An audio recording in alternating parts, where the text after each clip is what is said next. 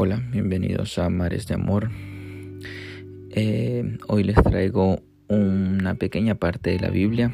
Esto es Proverbios 6, del 16 al 19, y habla sobre lo que odia el Señor.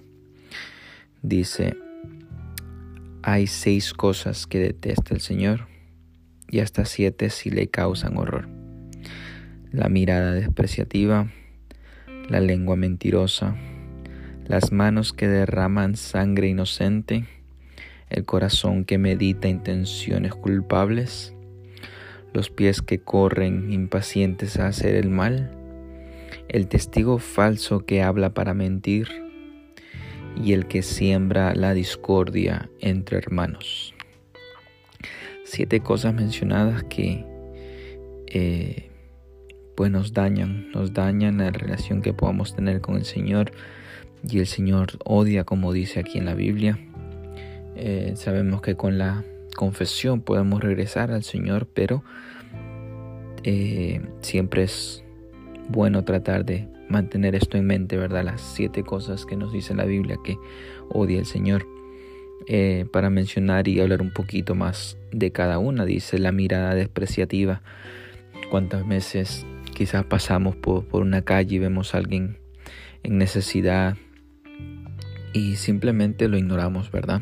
Simplemente caminamos y o quedamos en la intención o ahora que todo es virtual vemos eh, eh, avisos que dicen para hacer donaciones y, y simplemente pasamos la vista y, y no, no prestamos atención. Ah, luego dice la lengua mentirosa. Obviamente se, se entiende. Eh, persona que, que miente, la mentira en sí es es algo que detesta el Señor. las manos que derraman sangre inocente, pues sabemos que hay países, gobiernos, líderes mundiales que lamentablemente no hacen nada por un pueblo y los más perjudicados siempre son los inocentes. Dice el corazón que medita intenciones culpables.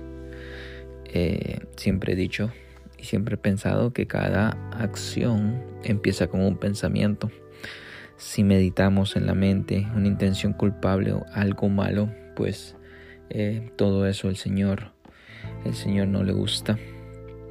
Eh, los pies que corren impacientes a hacer el mal, pues eh, eso lo podemos meditar en la forma de que sabemos que estamos en pecado, sabemos que cometemos errores, pero seguimos yendo a eso, seguimos tropezando con la misma piedra, seguimos en el mismo vicio, seguimos en, la misma oscuridad y no, no buscamos del Señor.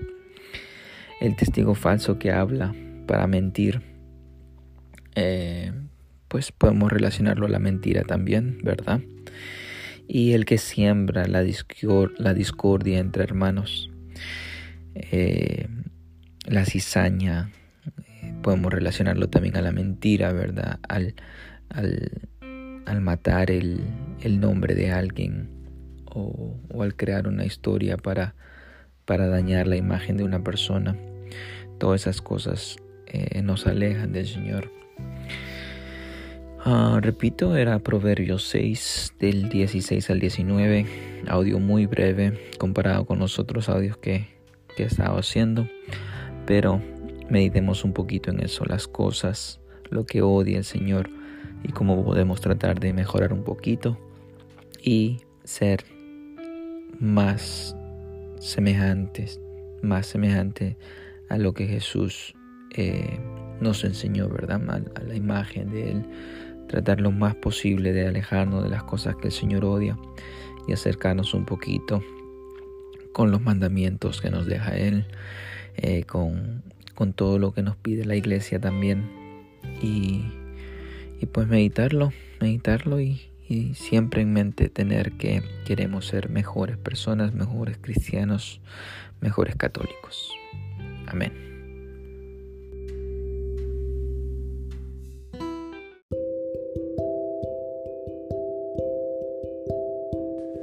Hola, ¿qué tal? Bienvenidos a Mares de Amor. Eh, voy a leerles brevemente unos cuantos proverbios. Este es eh, Proverbios 15 del 1 al 10. Dice, una respuesta amable calma la furia, una palabra hiriente hace que aumente la cólera. Las palabras de los sabios difunden el saber, mientras que la boca de los tontos debordan de locura. Los ojos de Yahvé están en cualquier lugar, observando a los malos y a los buenos. Las palabras que apaciguan son un árbol de vida. La lengua perversa rompe las energías. El tonto menosprecia la corrección de su padre. El sensato toma en cuenta las advertencias. Hay muchas riquezas en la casa del justo y muchos problemas con las ganancias del malo. Las palabras de los sabios propagan el saber, pero no están en el corazón de los tontos. Yahvé aborrece el sacrificio de los malvados, pero coge con alegría la ración de los justos. Yahvé detesta a los que se portan mal, pero ama al que busca el bien. Un severo castigo aguarda al que se, sale del camino. Si no quiere corregirse, morirá. Eh, lo que se menciona, mi interpretación de esta parte de la Biblia es una comparación eh, muy directa entre lo bueno y lo malo, entre los que nos quizá nos alejamos del Señor y los que nos acercamos o los que nos tratamos de acercar al Señor. Eh, nos menciona también que Dios nos ve en todo momento. Dios ve nuestras acciones, nuestras intenciones, eh, lo que quizás por un lado hacemos, pero intentamos o, tenemos otras intenciones, ¿verdad?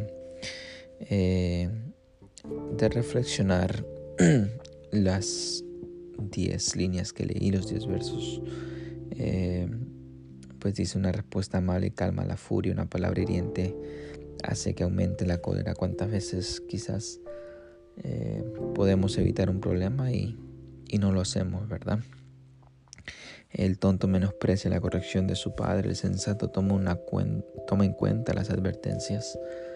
Somos conscientes de los mandamientos, esa es nuestra advertencia. Seamos sensatos. Para ver otras cuantas líneas, dice la palabra de los sabios propagan el saber, pero no están en el corazón de los tontos. Eh, seamos buenos para oír, entendamos el mensaje, usemos el mensaje para mejorar nuestras acciones y produzcamos, produzcamos obras que Dios quiere que produzcamos. Y el último dice, un severo castigo aguarda al que se sale del camino. Si no quiere corregirse, morirá.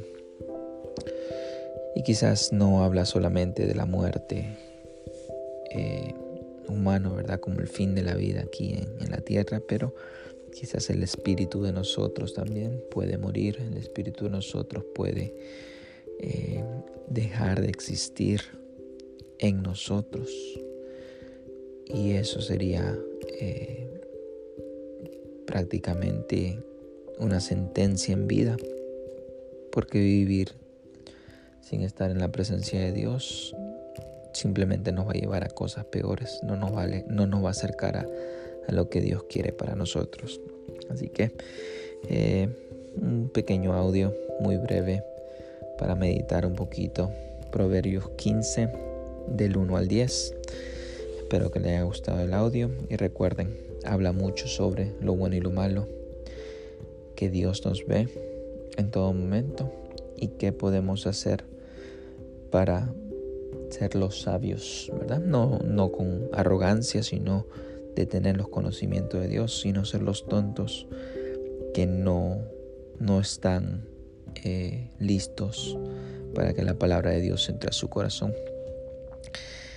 Amémonos, cuidémonos los unos a los otros y ayudemos a que todo el mundo se entere que Dios está entre nosotros, que Dios quiere llegar a nosotros Dios toca nuestras puertas, pero como dice un dicho, para que Dios toque tu puerta tiene que haber una puerta, ¿verdad? Suena un poquito redundante, pero esa puerta la, tenemos que poner nosotros, la tenemos que construir nosotros, la tenemos que sostener para que Dios pueda entrar en nosotros.